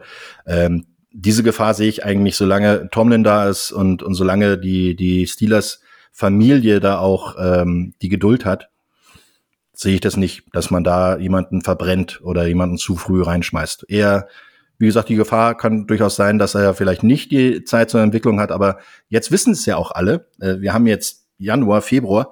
Äh, sie wissen alle, mit welcher Situation sie umgehen müssen. Das heißt, sie haben ja die Gelegenheit, jetzt ist eh Pause für die Jungs, die dürfen nicht mit der Mannschaft trainieren, erst wieder ab April, Mai. Und äh, sie haben die Gelegenheit, die Gespräche zu führen, sie haben die Gespräch äh, Gelegenheit, das OTA, die Minicamps und dann das Trainingcamp zu nehmen. Und dann kannst du im Zweifel sogar immer noch reagieren. Ja, hol dir einen, einen aufstrebenden jungen Quarterback. Ich habe hier mal nebenbei die CBS-Seite aufgemacht und habe mir angeguckt, ein gewisser äh, Desmond Ritter, aus Cincinnati wird auch in Verbindung gebracht mit den Steelers, die in der zweiten Runde vielleicht äh, den im Moment an eins, zwei, drei, vier, fünf, sechster Position im Ranking des Quarterbacks nehmen. Kann durchaus passieren. Ich glaube, Pittsburgh hat mit Quarterbacks aus Cincinnati ganz gute Erfahrungen gemacht. Also aus dem Bundesstaat Ohio. Ja. Aus dem Bundesstaat Ohio, ja, ja, das, da gebe ich dir recht, ja. Ähm, Kommen wir mal, jetzt ist zwar ein bisschen blöd, aber wir haben ja noch zwei Wochen bis zum Super Bowl. Jetzt stehen wieder die 49ers im Super Bowl, noch die Steelers, aber dafür die Bengals und die Rams. War das was, was du vor der Saison erwartet hast oder beziehungsweise in Betracht gezogen hast? Oder ist man, also ich muss ganz ehrlich sagen, wir haben ja auf, aufgrund der Division Rivalry oft mit den Bengals äh, auch zu tun. Und ich war am Anfang der Saison dann nicht so überzeugt davon, dass die so abliefern werden und bin jetzt eines Besseren belehrt worden, muss ich ganz ehrlich sagen. Und auch Chapeau, dass das äh, alles so äh, funktioniert hat.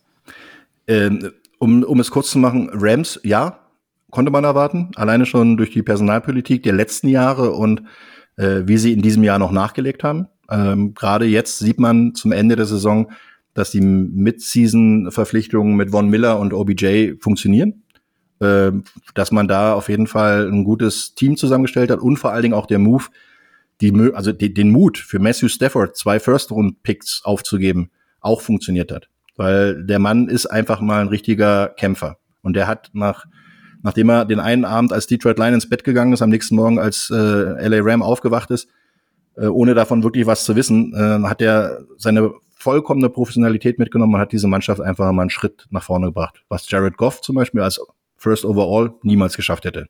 Sieht man ja auch, wie er jetzt in Detroit in seinem Umfeld da angekommen ist. Also deswegen Rams, ja, Haken dran, hätte man erwarten können. Cleveland, äh, Cleveland sage ich schon, Cincinnati ist ja auch eine Division, ist nicht so schlimm. Äh, Cincinnati äh, habe ich ehrlich gesagt nicht so erwartet, weil zwei Sachen da natürlich in, in einer Rolle gespielt haben. Einerseits, wie kommt Joe Burrow von dieser wirklich schweren Verletzung zurück? Der hat ja gerade mal ein halbes Jahr gebraucht, um äh, einen vorderen Kreuzbandriss, hinteren Kreuzbandriss, Innenbandriss und Meniskusschaden ähm, ausheilen zu lassen und wieder 100% fit zu sein. Und ich kann das aus eigener Erfahrung sagen. Ich hatte im August damals mal eine Kreuzband-OP, ähm, nachdem ich mir im Mai das Ding kaputt gemacht habe. Bin dann im Januar wieder ins Training eingestiegen und für mich war das viel zu früh. Äh, merke ich heute noch, weil mir heute das Knie immer noch wehtut und immer noch voller Wasser läuft und meine sportlichen äh, Aktivitäten dadurch sehr eingeschränkt sind. Äh, deswegen allerhöchsten Respekt vor dieser Schwere der Verletzung und diesem schnellen Comeback. Äh, vor allen Dingen aber auch, dass er diese, diese Führungsmentalität, die man ihm ja schon angemerkt hat in seiner Rookie-Saison, ähm, dann so wieder mitgebracht hat, völlig ohne Angst zu spielen, bei einer Offense-Line, die, das ist keine Drehtür gewesen, das war gar keine Tür. Also die, die laufen ja da durch, als wenn ähm, da kein Gegenspieler da steht. Ähm, dann natürlich in dem Umfeld mit unheimlich vielen jungen, talentierten Spielern wie Joe Mixon, der mit 26 ja noch der älteste der Playmaker bei denen ist. Jamal Chase, äh, Higby und äh, nicht Higby, ähm, Boyd und äh, äh, wer heißt denn der andere? Higgins, ja. Der, das ist, wie gesagt, es ist spät, die Saison war lang, also von daher gehen wir ein paar Namen durcheinander. Ähm, aber das sind halt alles äh, junge, heiße Playmaker, die da äh, wirklich nach vorne streben. Ich hätte es ehrlich gesagt nicht gedacht, dass die Defense vor allen Dingen so stark äh, sich steigert, dass sie überhaupt mithalten kann. Und wenn man sieht, wie sie gegen Kansas City gespielt haben, äh, haben sie es sich wirklich verdient. Also sie brauchen immer ein bisschen Anlauf. Es würde mich auch nicht wundern, wenn die Rams im Super Bowl ähm, deutlich in Führung gehen, so mit 14-0 oder sowas. Und dann erst die Bengals aufwachen, weil die brauchen anscheinend immer ihren Hallo-Wach-Moment. Und sei es spätestens, spätestens in der Halbzeit, wo sie das Spiel dann noch drehen können. Also das ist Wahnsinn. Die Entwicklung dieser Mannschaft, Zach Taylor hat da unheimlich viel gut gemacht in den letzten zwei Jahren ähm, und hat äh, viele gute Leute geholt, hat viele gute Coaches geholt vor allen Dingen auch und äh, hat das Ding einfach mal äh, seine, die gesamte Franchise auf den nächsten Level gebracht. Wenn, wenn ich mich richtig an unsere Podcast-Folgen mit den Bengals-Kollegen erinnere, war er aber gar nicht so ohne Kritik. Und zwar so aus deren Sicht ein bisschen Do-or-Die-Saison für den Head Coach, ob er es wirklich schafft, jetzt das Team rumzureißen. Aber wenn man das dann mit dem Ergebnis sieht, alles richtig gemacht, ja. Ja, definitiv. Wobei man auch sagen muss, letztes Jahr, auch wenn, wenn sie dort äh, nicht so erfolgreich waren, aber die, die Verpflichtung von Burrow und, und wie er gespielt hat, hat doch schon deutliche äh, Zeichen gesetzt, fand ich. Ja. Äh, natürlich nach seiner Verletzung war halt kein adäquater Ersatz da. Das ging halt noch nicht. Da war auch Jamal Chase noch nicht da, äh, der einfach auch ein, ein sehr mutiger Pick war, ihn so hoch zu draften, aber in dem, in dem Zusammenspiel vor allen Dingen, weil man ja gesehen hat, dass es bei LSU funktioniert hat und dass die beiden auch privat miteinander sehr gut können, äh, also Quarterback und Receiver und das ist immer eine sehr interessante Sache und ich meine, bei den Zahlen, die der hingelegt hat und bei den Spielen, wie er sie hingelegt hat, äh, muss man ehrlich sagen, das war alles richtig gemacht. Genau die richtige Ergänzung, wenn die nächstes Jahr sich noch ein paar gute Offense-Liner holen. Na meine Güte, das kann echt eine Power-Offense über die nächsten Jahre werden. Ich bin vor allen Dingen jetzt mal gespannt, wie ähm, sie im Super Bowl mit Aaron Donald und äh, Vaughn Miller äh, zurechtkommen, weil ich glaube, das ähm, wird noch mal ein Matchup, wo auch Burrow wahrscheinlich jetzt schon, ja, vielleicht nicht schlaflose Nächte hat, aber sich vielleicht ein, zwei Mal mehr in den Schlaf wiegt, oder? Ja, der kann schon sein, dass er jetzt auch schon ein bisschen Streifen in der Hose hat davon. Also das ist durchaus möglich. Aber ähm, ich meine, Frank Clark und äh, die fast die gesamte Defense Line und Linebacker der Kansas City Chiefs waren in den letzten Wochen auch nicht schlecht. Und ja. ähm, da hat man halt auch gesehen, ja, und sie können, sie können ja beides. Sie können Spiele gewinnen, wenn sie den Quarterback viel aus dem Rasen kratzen müssen und sie können auch Spiele gewinnen, wo, wo sie ihn protecten. Und das ist halt eine, eine völlig andere Angehensweise. Wenn, wenn du viel Druck bringst, dann wird auch, äh, werden auch Lücken gerissen. Auch in der, in der Defense. Wenn äh, nämlich dann schnelle Pässe über die Position, wo die beiden Passrusher kommen, geworfen werden können, wenn die sehr viel schnell im Backfield sind und ihn nach außen wegführen kannst, dann hast du plötzlich eine Passing Lane zwischen Guard und Tackle offen. Und dann kannst du schnelle Pässe auf äh, Chase werfen, auf Boyd werfen, auf Higgins werfen. Äh, mal sehen, ob Usama noch fit wird. Ich glaube es eher nicht. Das hörte sich nicht so gut an von seiner Verletzung her. Das wäre natürlich ein wichtiger Ausfall für die Bengals. Aber ähm, am Ende des Tages ist es wirklich so, dass ähm, jede, jede Aufgabe bringt auch wieder Gelegenheiten. Und äh, wenn du mit Von Miller und mit äh, Aaron Donald und äh, Leonard Floyd starke Pass-Rusher hast, dann kannst du dir das auch zu deinem Vorteil machen, weil du spielst den Screen. Ja, also lass die kommen, denk, die haben schon den, den Geifer im, im Gesicht und dann wirfst, lobst du ihn drüber und äh, spielst auf Joe Mixon. Und Mixon ist ein super guter Running Back aus dem Backfield raus im Pass. Also von daher, das wird ein, natürlich ein Matchup werden, was interessant ist, aber die Rams dürfen auch nicht zu aggressiv sein, weil dann kann es durchaus passieren, äh, dass beim, bei Blitzsituationen oder überhaupt bei, bei Pass-Rush-Situationen Burrow dann einfach mal was Unerwartetes tut und nur kurze, schnelle Pässe wirft, dass die, der Passwash gar nicht zu ihm rankommt. Also es wird sehr interessant werden. Vor allen Dingen wird es eine, eine Riesenaufgabe werden für das Defense Backfield der Rams gegen die sehr gut aufgestellte Receiver Crew. Andersrum natürlich aber auch äh, wird es ein sehr großer Test werden für gerade für das Defense Backfield ähm, der Cincinnati Bengals gegen Cooper Cup und äh, OBJ und das sind halt auch richtig starke äh, Receiver und vor allen Dingen ein guter Quarterback, der der wird seine vielleicht sogar letzte Chance haben und der, die wird er probieren zu nutzen. Also Matthew Stafford sollte man nicht unterschätzen. Deswegen super interessantes Matchup. Ich hätte es mir anders gewünscht, äh, aber mhm. gut, so ist Football. Und äh, wie es die ganze Saison war, ist unheimlich viel passiert dieses Jahr, unheimlich viel knappe, enge Spiele. Ich glaube, ich habe noch nie so eine Playoffs erlebt, wo so viele Last Minute, Last Second Field Goals mit Overtime und ähnlichem war wie dieses Jahr. Also die Liga ist so ausgeglichen wie lange nicht ja. mehr. Wenn ich mir die ganze Saison angeschaut habe, dann habe ich als ich sag mal, langjähriger Fan für NFL und des Football so ein bisschen auch die Angst gehabt, ob es in die richtige Richtung geht mit dem NFL-Football, ob es irgendwann nur noch ein reiner Offensiv-Football gibt, ob man immer eine Offense braucht, die mindestens 30 Punkte machen kann, überhaupt eine Chance zu haben. Und ich bin halt auch ein bisschen der defensiv geprägte Fan und mir hat es nicht immer so gefallen. Also bei gerade bei dem bei dem einem Spiel äh, Bengals und Chiefs, da wurden dann die die Quarterback über den grünen Klee gelobt. Vor zehn Jahren hätte man gesagt, ja, das war aber auch eine scheiß Defense, die auf der anderen Seite stand.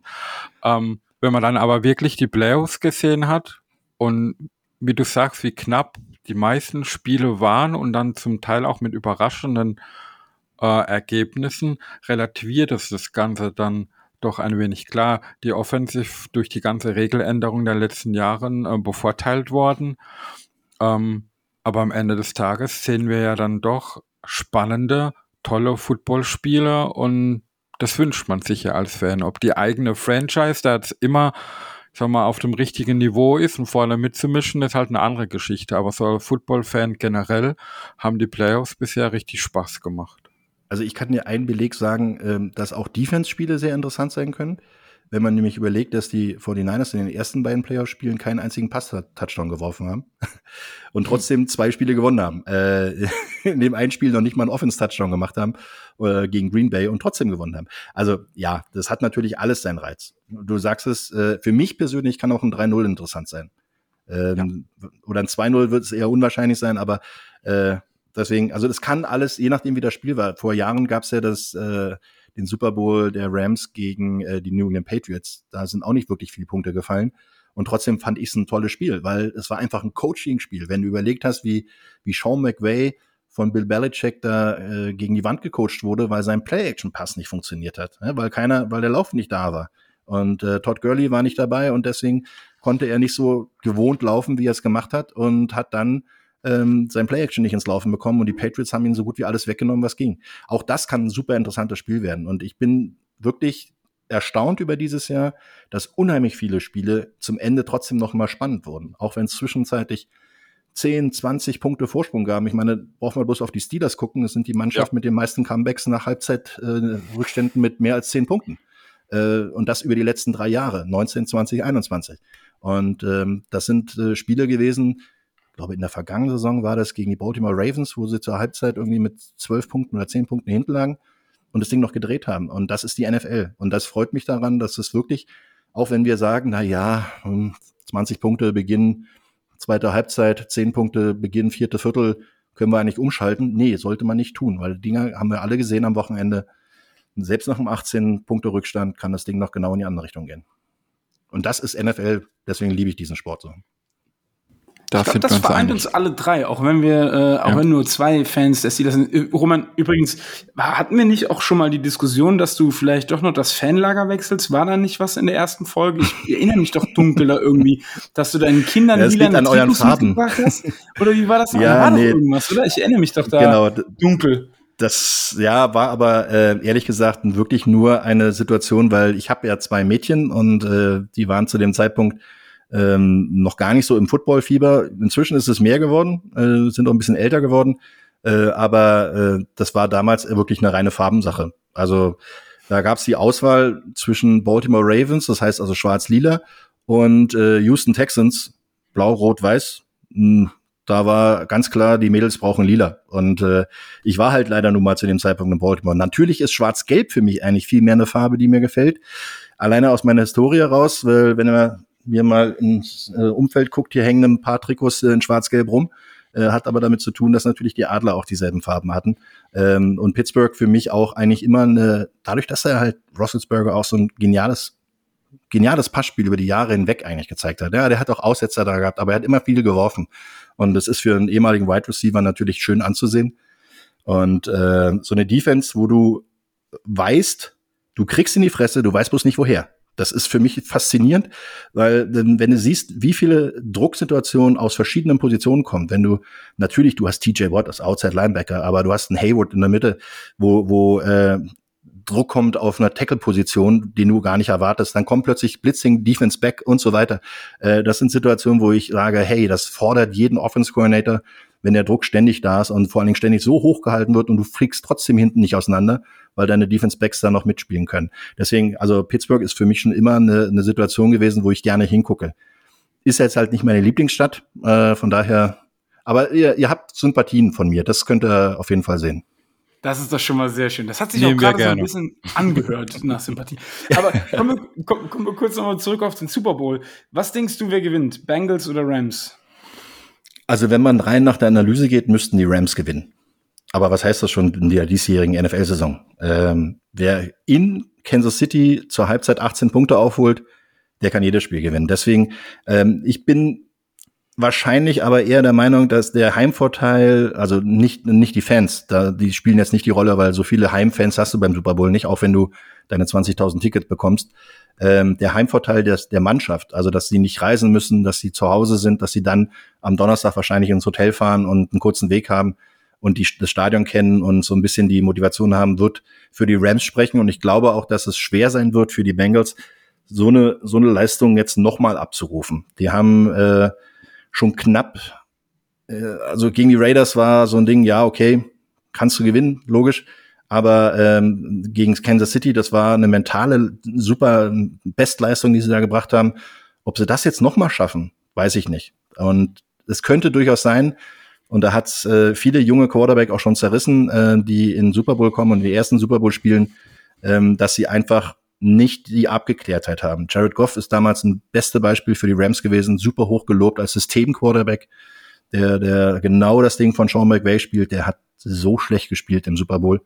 Und äh, ich glaube nicht, dass Joe Burrow so schlecht spielen wird, aber ähm, es wird sauschwer bei, auf allen drei Ebenen, und da sind halt die, die Rams sehr gut gecoacht, auf allen drei Ebenen, Offense, Defense, Special Team, den Level bei den Bengals so hoch zu halten, dass sie das Ding nochmal umreißen. Deswegen mein Favorit äh, sind die Rams und ich glaube, es wären sogar zehn Punkte Unterschied. Sascha, was denkst du? Wer gewinnt den Super Bowl? Ja, witzig ist ja erstmal, dass offiziell das AFC-Team die Heimmannschaft ist im Super Bowl. Ähm, wird halt in der Praxis wahrscheinlich nicht so sein. Ähm, ich, ich tue mir schwer, zum einen, weil ich von den Rams diese Saison nicht sehr viel selbst gesehen habe, aber wenn ich da allein in der Offense dann äh, mit Cooper Cup, OBJ und, und Jefferson äh, sehe, äh, wird es für Cincinnati schwer sein, das ganze Spiel die in Schach zu halten. Ähm, ich wünsche mir einfach, es ist, es ist ein schönes Spiel, das wir dann sehen werden historisch gesehen halte ich, wenn die Steelers nicht in den Super Bowl kommen, eigentlich immer zum AFC-Team. Tut mir hier jetzt fällt mir das ein bisschen schwer, weil es ein Divisionsrivale ist. Aber jetzt mal Divisionsrivale hin oder her. Äh, Joe Barrow ist trotz allem auch nicht nur ein super Spieler, sondern auch ein sympathischer junger Mann. So zeigt er sich bisher. Und allein von der Geschichte her, dass sie vor zwei Jahren das schlechteste Team in der NFL waren, würde ich es denen, glaube ich, gönnen, jetzt den großen Wurf zu machen. Und auch wenn wir dann nächstes Jahr einen Super Bowl-Sieger in der Division hätten, ähm, dadurch ist die Division trotzdem noch lange nicht entschieden. Von daher, ich beiße einen sauren Apfel und würde es den Bengals gönnen. Super, dann haben wir ja jetzt einen, der die Rams favorisiert, der andere, der die Bengals favorisiert oder es ihnen zumindest gönnt. Ich sag's ganz ehrlich, ich hoffe, die Rams machen's. Aber nur, weil du die Bengals nicht magst. Was heißt mögen ist jetzt falsch, aber äh, das ist halt diese Division-Rivalität und so. Da ist man ja jetzt nicht unbedingt so, dass man sich freut, wenn der permanent die Gegner plötzlich dann äh, ein Super Bowl. Wobei für Erik tatsächlich, ähm, das ist der Kollege, der uns immer hier beehrt, würde es mich schon freuen, weil äh, ist ein cooler Typ und ähm, aber trotzdem sollen es die Rams machen. Ja, aber ich ja eigentlich mit den Bengals mitgehen, weil 49ers sind ja auch die Visionsrivale von, von den Rams. Aber ähm, ach so, eins muss ich doch noch sagen. Ich hätte natürlich schon ganz gerne, dass ein, ein netter junger Herr, der uns äh, bei unserer Charity-Aktion unterstützt, ähm, den Super Bowl gewinnt, nämlich Max Pircher. Er ist ja im International Pathway-Programm bei den LA Rams, ähm, ist ein junger Mann aus Südtirol, hat lange Zeit auch in Innsbruck gespielt. Ähm, ich habe äh, persönlich ganz guten Kontakt mit ihm und habe äh, ihn quasi auch dazu geholt, bei uns in der One World Charity ähm, mitzumachen.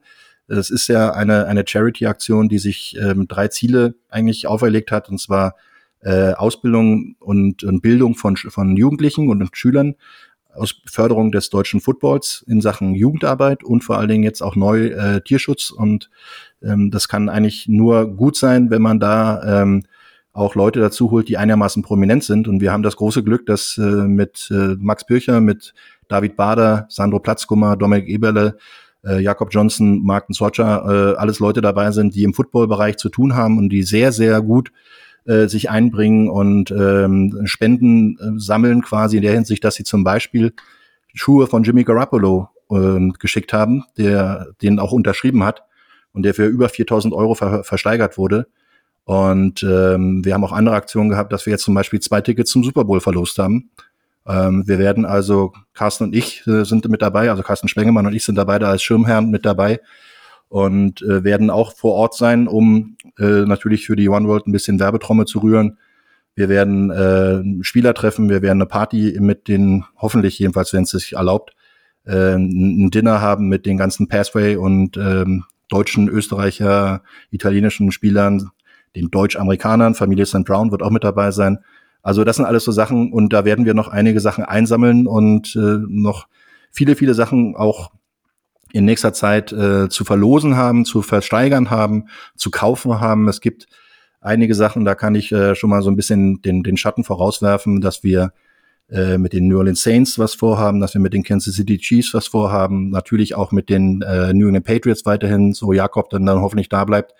Äh, es wird also eine Menge passieren und äh, ich freue mich schon drauf, dass ich in, beim Super Bowl dann auch mit dabei sein darf und die Jungs dann alle sehen darf und ihnen ähm, auch gratulieren kann, dass sie dort eine hoffentlich noch längere Karriere in der NFL haben werden. Okay, sehr cool. Gibt es da irgendwie eine Seite, Facebook, Instagram oder so, ja, ähm, ähm, findet okay. ihr bei Instagram mit äh, One World Charity. Ähm, in meiner Bio ist auch noch ein, ein Link drin bei Instagram, wo ihr äh, quasi auf diese Spendenseite kommt. Da sind dann immer die Aktionen, die wir haben jetzt zum Beispiel auch aus Motorsport was ganz anderes gehabt. Wir haben einen Porsche 944 verlost. Jedes Los fünf Euro. Und du konntest also einen Porsche 944 gewinnen, ähm, der überholt und ähm, natürlich dann auch äh, zurechtgemacht war von einem Rennfahrer. Also das passiert auch in unserem Umfeld. Wir haben auch noch äh, Frauenfußballausbildung, die dann passieren. Also wenn ihr, es gibt eine Homepage, One World Charity e.V. und es gibt auch ähm, einen Instagram-Account, Twitter leider noch nicht, Facebook allerdings schon. Oder schaut einfach auf meinen Seiten vorbei, da wird auch immer wieder dann so eine Aktion mit dabei sein. Und vielleicht schaffe ich es ja auch mal jemals von Pittsburgh dann rauszufinden, dass wir da, wir haben im Moment halt viel über die privaten Kontakte, die wir aufgebaut haben, äh, in die Teams Aktionen starten können. Und äh, mich würde sehr freuen, wenn wir das auch mit der NFL vielleicht noch ein bisschen größer ziehen können. Da gibt's auch schon Kontakte mit der NFL International und werden hoffentlich in den nächsten Monaten und auch Jahren, also wir haben ein Projekt mit den Saints, das läuft jetzt die nächsten drei Jahre. Da kann ich euch demnächst dann was zeigen. Äh, da wird's wirklich interessant werden, weil man da eine Menge Leute, glaube ich, richtig gut glücklich machen kann und anderen Leuten richtig viel helfen kann. Ja, sehr so, cool. So, solche Sachen werden wir gerne unterstützen und auch die Social Media Seiten und sonstiges über unsere Kanäle promoten. Sehr, sehr gerne. Absolut, das ist schön. Dankeschön. Fall. Ja, gerne. Ja, ähm, ich habe nichts mehr. Habt ihr noch was? Eine Stunde 18, ui. Ja, wenn, wenn dich jemand wie Roman zu Gast hat, hätte ich noch hunderte von Fragen und wir könnten, glaube ich, drei Tage quatschen, aber wir wollen es mal nicht übertreiben. Wir sparen uns noch was auf für später, das ist auch okay. Genau. also wir müssen es ja nicht nur einmal im Jahr machen, wir können es ja gerne auch mal noch mal Richtung Draft oder dann auch Richtung äh, Preseason machen ähm, oder zwischendurch. Also ich bin ja, das habt ihr ja gemerkt, äh, relativ offen für solche Sachen. Ja. Ähm, ich, ich freue mich immer, wenn ich über Football reden kann. Wenn ich dafür bezahlt werde, finde ich es noch schöner, aber ich mache das auch sehr, sehr gerne. Äh, so weit sind wir leider so. noch nicht. Nein, nein, nein, das war auch nicht die, die äh, Intention dahinter. Nein, ich mache das aber sehr, sehr gerne ähm, im Umfeld. Ich habe auch, natürlich, habt ihr ja mitbekommen, auch mit vielen anderen gesprochen ja, und ja. rede auch immer wieder mit denen und reagiere auch auf äh, Anfragen. Von daher freue ich mich, äh, wenn man sieht, dass der Football sich in Deutschland äh, so sehr entwickelt hat und dass jetzt, glaube ich, sogar von allen 32 Mannschaften es Fanorganisationen gibt und das finde ich klasse. Also das ist gut ab. Nicht alle sind so weit wie ihr inzwischen schon, dass ihr so wirklich ähm, so ein, so ein jetzt schon ein Jahr Podcast habt. Andere fangen an, andere sind sogar noch einen Tick weiter. Andere, was mich freut, ist, dass ich sehe, dass immer wieder die Zusammenarbeit funktioniert. Ne? Dass ihr ja. Die Gegner quasi per Podcast äh, ins, ins Gespräch holt. Äh, das freut mich am meisten und da kann man ja wirklich zum Abschluss nur sagen, Football ist Family und das finde ich toll ich sag dir ganz ehrlich, absolut bin ich vollkommen d'accord. Als wir vor einem Jahr angefangen haben, äh, damals ja noch zu dritt, haben wir gesagt, naja, wenn wir mal so 100 Zuhörer haben, dann ist das schon ein mega krasser Erfolg. Mittlerweile haben die Folgen bis zu 500 Abspielungen. Das ist schon irgendwie total surreal. Also ich meine, du bewegst dich eh schon, ich sag das ja immer, in einer Nische von einer Nische, weil Football ist in Deutschland ja immer noch eine Nische und dann redest du eigentlich ja nur, jetzt abgesehen von heute, über ein Team und hast dann im Schnitt so zwischen 400 und 500 Zuhörern. Das ist schon irgendwie krass. Also das muss ich echt sagen. Also die Entwicklung dahingehend ist echt äh, phänomenal. Und da freut es mich auch, dass du angeboten hast, gerne nochmal wiederzukommen. Und du kannst dir sicher sein, ich werde dir auf Instagram nochmal auf den Geist gehen, sodass wir einen, äh, einen ähm, Termin finden, um dann nochmal sehr, sehr gerne auch über die nächste Saison zu sprechen. Na klar, das machen wir auf jeden Fall. Die Entwicklung zeigt ja aber auch, dass es die, für die NFL überfällig ist, sich mehr in Deutschland zu engagieren. Das wird ja kommen. Also da ja. werden wir eine ganze Menge sehen, glaube ich. Nicht nur mit den vier Teams, sondern insgesamt. Von daher, ja. wir sind auf dem richtigen Weg. Korrekt. Sehr gut. Wunderbar. Dann bleibt mir eigentlich nichts anderes mehr zu sagen, als dass ich diesen Podcast schließe wie allen anderen Podcasts auch. Und zwar zum einen mit dem Aufruf Joint dem e.V. Wir sind mittlerweile, glaube ich, bei 100 76, 178 Mitgliedern. Ich müsste jetzt noch mal bei Jonas genau Von nachfragen. Den, ja, ja. ja ähm, Joint MV, dafür ist er eben auch gegründet worden. Folgt uns auf Discord, da gibt's einen regen Austausch. Auf Instagram, Twitter, Facebook sind wir auch unterwegs. Es gibt die Internetseite www.pittsburghsteelers.de, wo ich glaube gerade noch das Tribute-Video von Pitt, von, von Rufflesburger läuft. Oder ist es schon das Spiel, das erste äh, volle Spiel? Es ist ein erster Start, wo wir da gerade zeigen, ja. ja. Ja, sehr gut. Also Aber nur, ihr, nur für Mitglieder. Ha. Ja, ja das wollte ich, das wollte ich gerade sagen. Wenn ihr Mitglied seid, bekommt ihr dann eben auch einen Zugang und habt da äh, exklusiven Zugriff drauf. Von daher ähm, denke ich mal, ist das eine, eine ganz gelungene Sache. Ja, und ansonsten. Vielen, vielen, vielen Dank, Roman, für deine Zeit. Ja. Sehr gerne. Und äh, macht auf jeden Fall weiter so. Freut mich, dass die Entwicklung in die richtige Richtung geht. Danke. Ja, danke schön. Vielen, vielen Dank. Ähm, und dann schließen wir den Podcast wie alle anderen Podcasts auch und zwar mit Here We Go. Super Bowl repeat, yeah, the city is schools, a city with class. Long before I found trees, we were making our glass. Don't mess with us, so curtain, put your flat on your back. You can visit other cities, but none will surpass, yeah.